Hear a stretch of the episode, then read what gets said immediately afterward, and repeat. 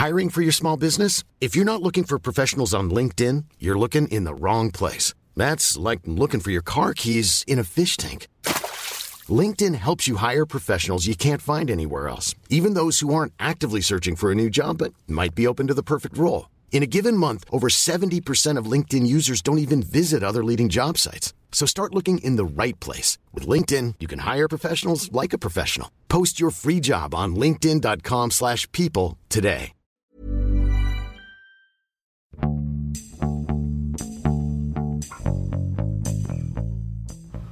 欢迎收听《艺术有毒》，我是 Sammy。这是卡塞尔文献展日报的第二期，没有蕊稿，没有准备，聊的可能有点随意，希望大家多多包涵。以下节目包含成人内容，请在家长指引下收听。欢迎收听文化土豆，我是易康糯米。今天是我们卡塞尔文献展日报的第二期，我们也打算录一期比较简短的节目，三十分钟。接着，昨天我们的第一期，其实呃回顾一下，我们介绍了一下卡塞尔文献展是一个什么东东，然后讲了一下如何观看卡塞尔文献展的攻略。接着分享了一下第一天我们的一些初步的感受。和我一起录音的是艺术有毒的主播。Sammy，Hello，Hello，大家好哇！你开场好长啊。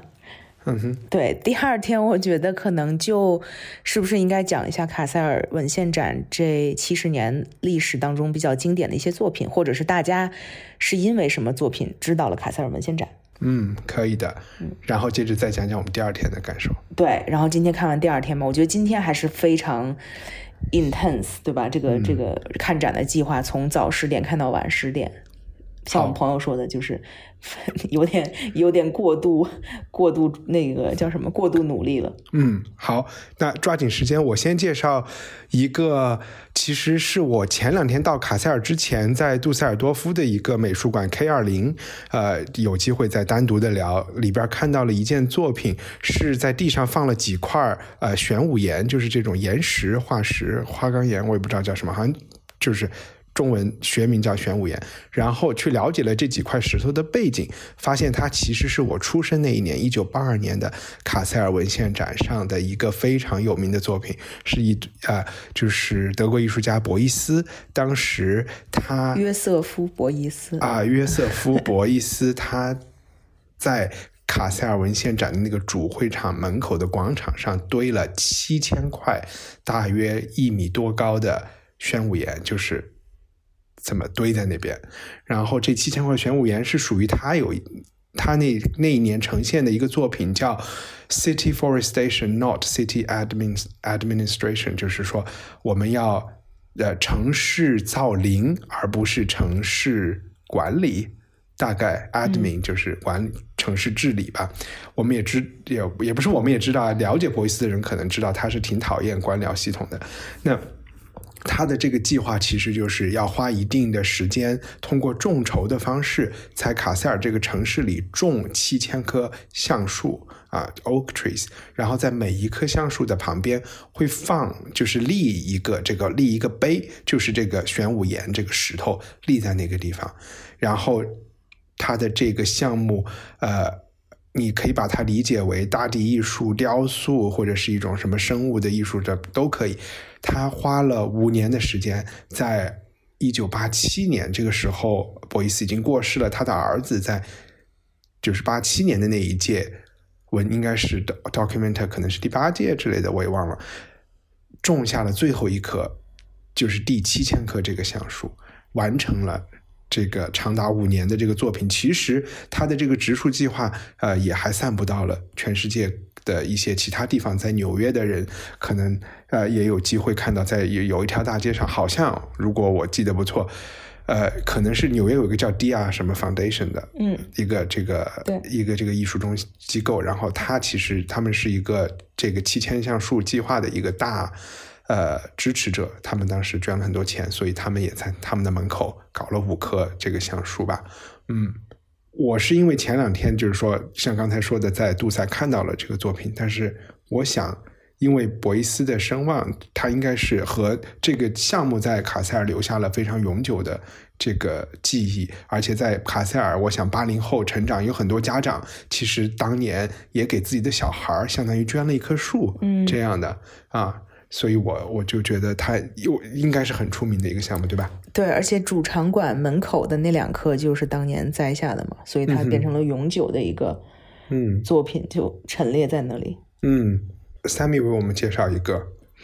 对，我觉得可能最出名或者最被中国人熟知的，应该是二零零七年艾薇薇参加的那一届。嗯呃，我觉得那也是，反正起码是让我知道了卡塞尔文献展这个东西。嗯呃，因为艾薇薇那一年做的一个作品叫做《童话》，他就是邀请了一千零七啊不一千零一位中国人来卡塞尔。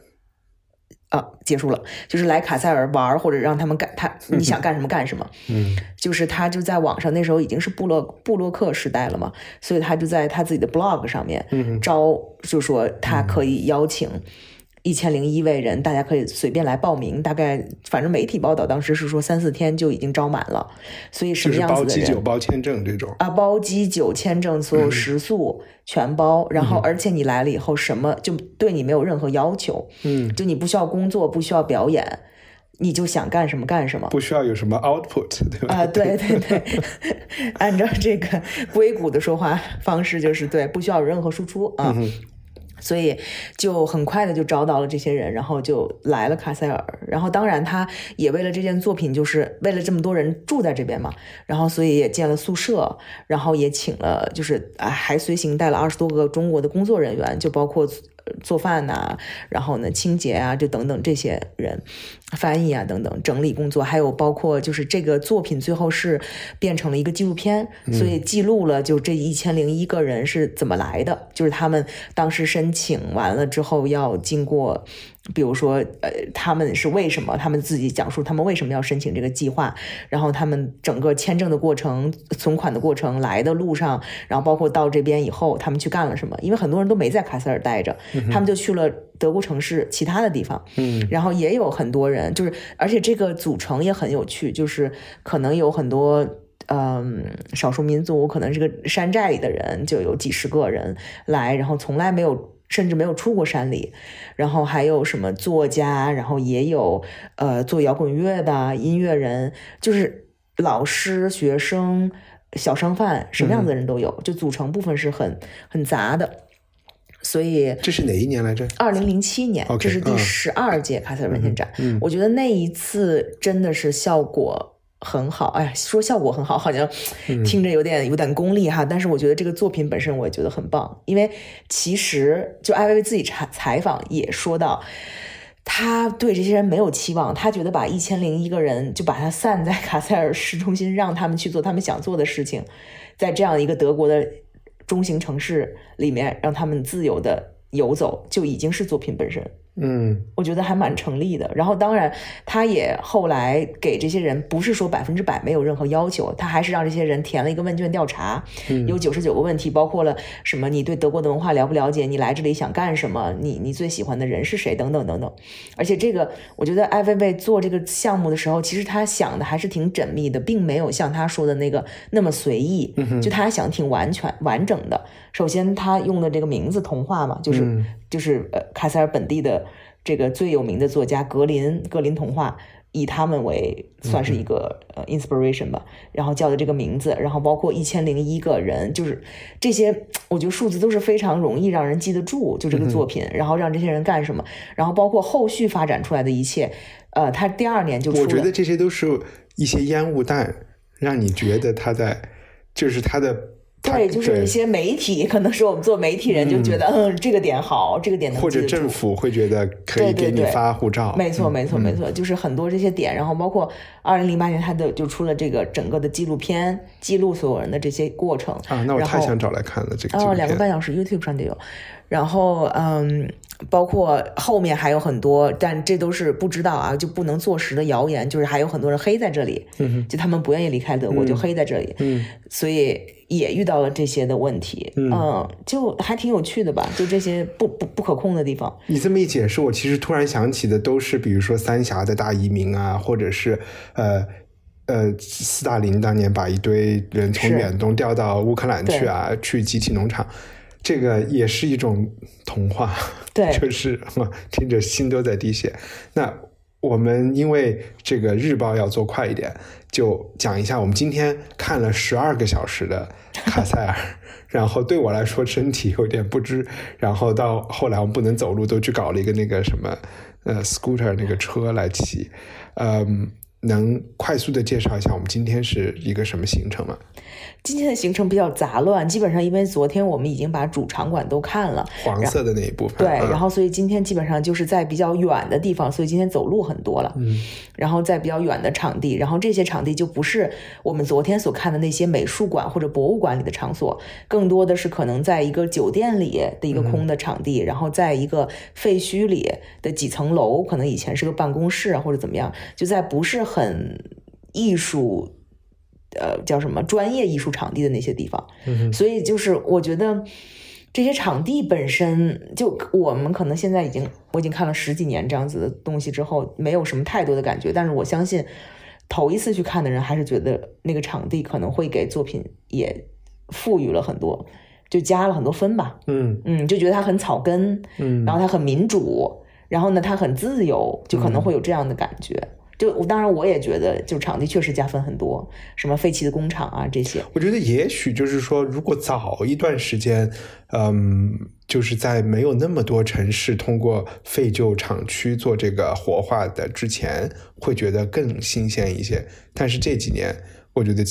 包括七九八或者是什么文各种文创园之后，嗯，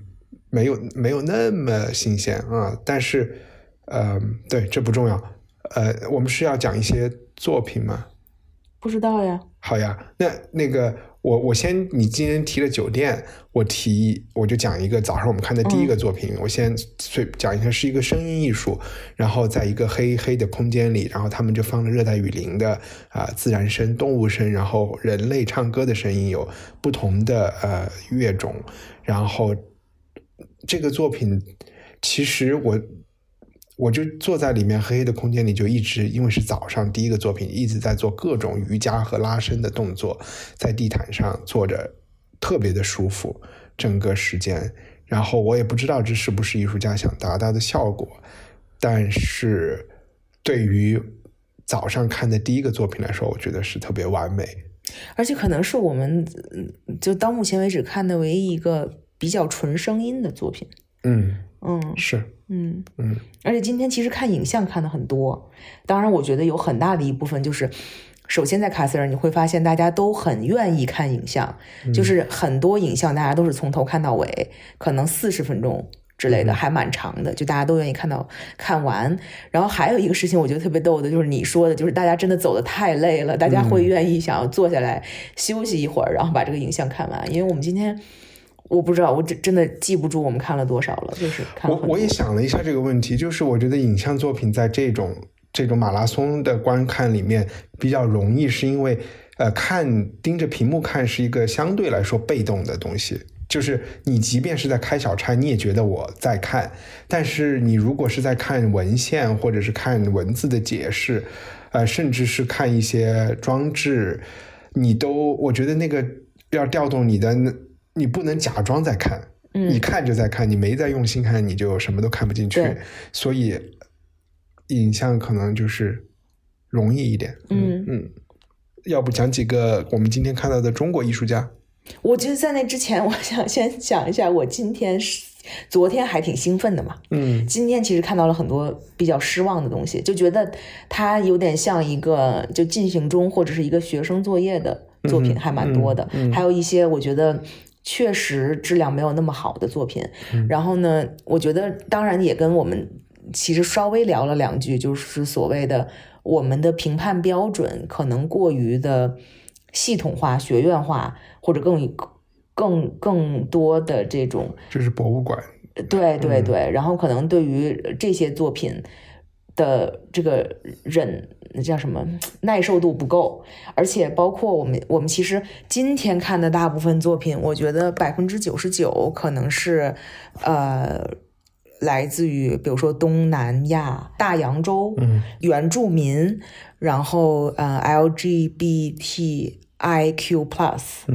团体嗯的这种作品，所以我们真的对他们所知道的，就跟昨天看的观展体验来说，就更加一无所知。嗯嗯，所以嗯，就在看的时候，真的有的时候是有点摸不着头脑。嗯，当然我和你的体验又是恰恰相反的，又是完全相反的又是完全相反的。啊我觉得今天我看到的东西，也可能就是我比较熟悉这个啊、documenta 的它的整个的这个调性和情绪，然后我对它也没有那么高，就是我没有特别觉得它是给我看的全世界最好的东西，嗯，而它可能给我看的是，呃，就是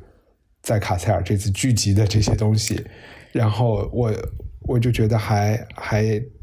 还挺好的，嗯，待会儿待会儿再说，要不我们先具体说作品吧，嗯好呀，我我其实今天你就是因为今天已经带着任务再去想这个事情嘛，嗯就想说今天我要讲一下我会印象深刻的作品。我想不到，我就是我也不知道是因为自己也有一些 bias 还是怎么着，嗯就是还是觉得中国艺术家的还挺好的。嗯嗯，我还挺喜欢的。成都的一一对艺术家叫什么？这个组合，呃，陈建军、曹明浩，嗯，陈建军和曹明浩，对。嗯他们是来自于成都，但是他们做的东西，反正就是因为这次这次展览有很多都是跟全球气候问题、环境问题啊，然后什么 sustainability 啊这种可持续发展相关的主题。嗯然后我觉得他们两个也差不多是，也是在这个语境下的一个一个实验。但是你你好像看这个资料，你刚才查了一些资料是吧？就因为他们其实在讲的是在呃，好像是四川北北部若尔盖地区，它好像也也其实 cover 了一部分甘肃，我不知道有没有陕西，就是跟黄河更有关系。那个地方是一个很快很大的一块湿地，然后那边其实可能是近两年或者近几十年有比较严重的草原的过度的。开发啊，不管是开渠放水，还是说呃草原退化，反正就是对，然后这些牛羊过度的叫什么耕哎放牧，然后等等吧，然后这些问题，所以那边有一有有一些蛮大的环境问题，然后他们做的事情更像是呃，因为那边一直有科学家和一些其他的机构在做事情，他们做的事情更像是一种呃跟随的田野调查，然后和当地的人一起做一些项目。但我觉得他们的这个作品的好处是它的比较全面，好像有他们做的项目挺多的。然后其实我们今天还嗯没看完，因为它就是影呃影像作品，我们没有看完。我们看完的那个是在在 Tent 里面那个，他们有好几个影像，对对对，然后那一部分是说牧民如何用他们组就是传统的一些对自然的了解，嗯加上现代科技的一些辅佐，然嗯后来去想要去反草原退化，嗯然后呢，就是叫什么恢复。自然环境嗯。的一个尝试，嗯然后这些事情都是正在进行时，然后他分了几个章节，就说他们现在是开始要干嘛，撒种啊，或者是要跟什么嗯牦牛合作呀，让让牦牛来踩这些地啊，然后自己开发了一些工具啊，嗯。创造工具啊，然后来去耕种，就是让这个地活化起来，重新活化。就我我是觉得蛮有意思的，对于我来说，嗯，就看到了说哦，他们是用牧民的智慧、传统智慧结结合现代智慧，然后一起看看，然后他们也说他们不知道这个结果会否成功，他们都是一个试验，他们在记录，嗯嗯。嗯，我们完整的看完的是这一个影像，然后其他影像其实并没有看完。但是它也有一些图片资料，也有一些唐卡的绘制，然后啊，那个唐卡画的好好，也有一些，他们还出了一本书，对，所以我觉得，嗯，就是作为这种乡村调查、田野调查，然后艺术家来做，其实我就一直在想你昨天说的事情，就是一个人类学家也可能，他们这里面也有人类学家参与，就是说他也会去写一些报告啊，写一本书，但是艺术家他又会用什么样的方式嗯来，因为他会触及到的人又不不完全是科学家或者是那个。学术社区里的人，我就抱着这个眼光在看他们的产出的时候，又觉得还是呃蛮有趣的。嗯，嗯，对。你刚开始说没意思啊，我说没，啊因为他们是成都的，我觉得啊，我应该支持一下他们。我觉得，嗯，这一类作品和我看到的一些其他的作品中，有一些非洲啊什么的作品，就因为这次强调的是合作嘛，然后我就看到了一些，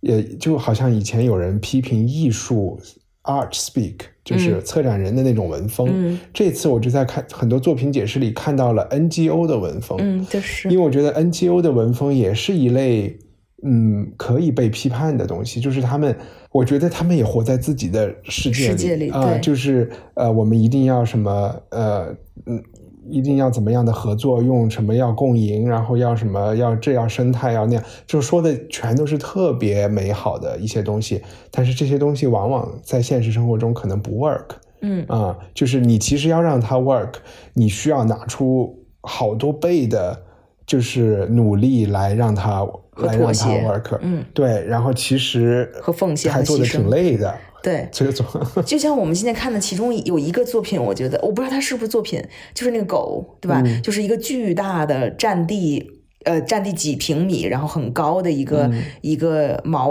毛狗毛茸茸的狗的头，然后那个头本身是一个剧场的道具，嗯所以它其实而且是什么时候几二十年前之类的，我也忘了。然后呢，它有被重复的使用过，我也不知道为什么这个头这个呃这个狗头就一直被保留下来，而且变成了一个好像大家觉得对，就是做的挺好的，所以可能不舍得把它拆弃。然后结果今天在现场就看到了一个，就刚你刚才说的 NGO Speak，就是他们说这个作品他们现在。这个狗头实在是没有地方去了，嗯他们现在需要有人去领养它，嗯写的特别好看，就是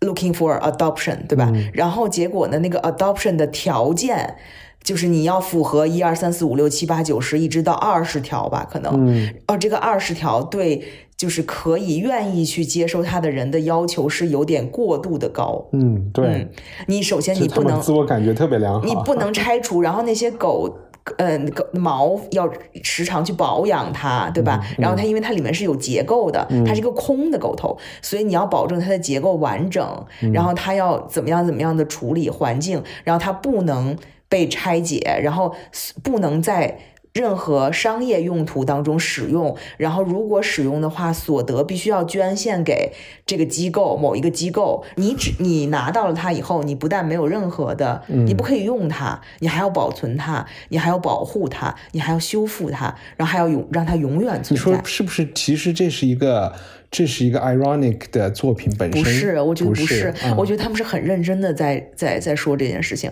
当我看到那么多条的时候，我就觉得为什么？就是为什么有人要 想要去看了这个，想要去领养这个狗头？其实我们说说到这个，其实有点搞不懂 irony 中文是什么，就是说反话或者是反讽反讽。嗯昨天有一个作品，就是《蜜蜂道》那个作品，就是用现在的这种共治的这个呃 blockchain 区块链共治的这种 DeFi 的一些。如果你听不懂我在说什么也没有关系，就反正 他们听得懂就能明白。来管理，他们想邀请人类和卡塞尔的蜜蜂一起建立一个 DAO 的币，然后呢来共治，是为了帮助蜜蜂活得更好。它是一个装置加上文字的展览解释。我看的时候也一直在想，他是在讽刺这个对 这件事情，就是呃讽刺区块链，还还是是在认真的啊？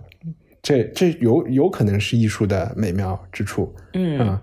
还有别的中国作呃艺术家的作品吗？波罗河，啊，你讲一讲。波罗河其实我并不太了解广州的，但是我知道是跟广州比较，就是在地很活跃的一些艺术团体和艺术个人一起做的一个什么空间之类的。OK，然后呢，呃，所以就有里面其中有一些成员我是认识的，所以大概对他们是会产生出什么样的作品有一定的预期。嗯，他们作品我是没有见过的。首先，你是走走进了一个好像中餐厅的一个设置，然后墙上有一些呃视频作品，然后包括墙纸啊，包括每一个就是中餐厅桌子桌桌布啊，桌布，然后桌子跟桌子之间的一些隔挡、屏风都是绘画作品啊。反正他们就是是很用心的，就是营造的那个氛围，我觉得是非常是我想象当中广州这个艺术群体会做的东西。然后影像作品算是茶餐厅，广东茶餐厅嗯，或者是食堂，食堂，嗯然后。呃，这个这个作品我觉得也肯定是很有意思，但是我们时间有限，没有看完。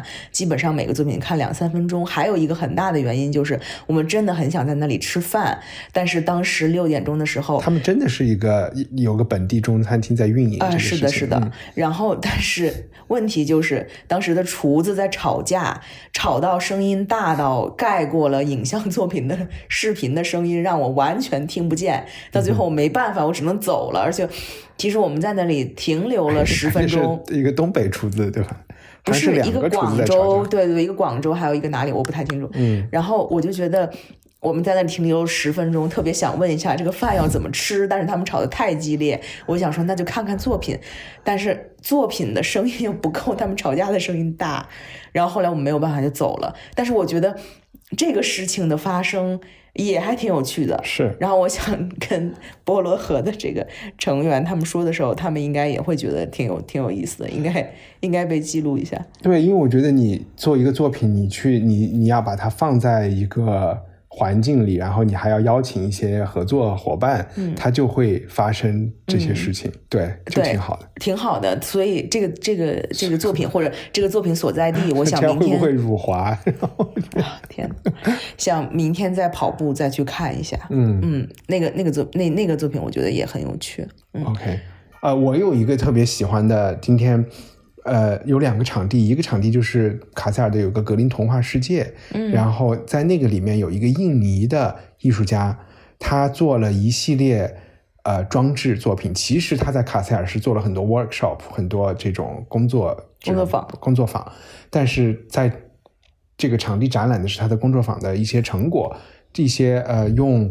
呃，东南亚常见的塑料，颜色很很多的，就不同鲜艳的塑料的刀叉呀，什么到浇花的壶啊，什么洗菜的箩盆呢？盆呢？这些东西做的装置，然后这些装置又不仅仅是好看或者是取巧，它好好像还有一些现实意义，比如说它用好不同大小的这种漏盆和不漏的盆子，呃。做了一个地球的模型，好像有地壳、地表、地心什么地核，然后还有一些，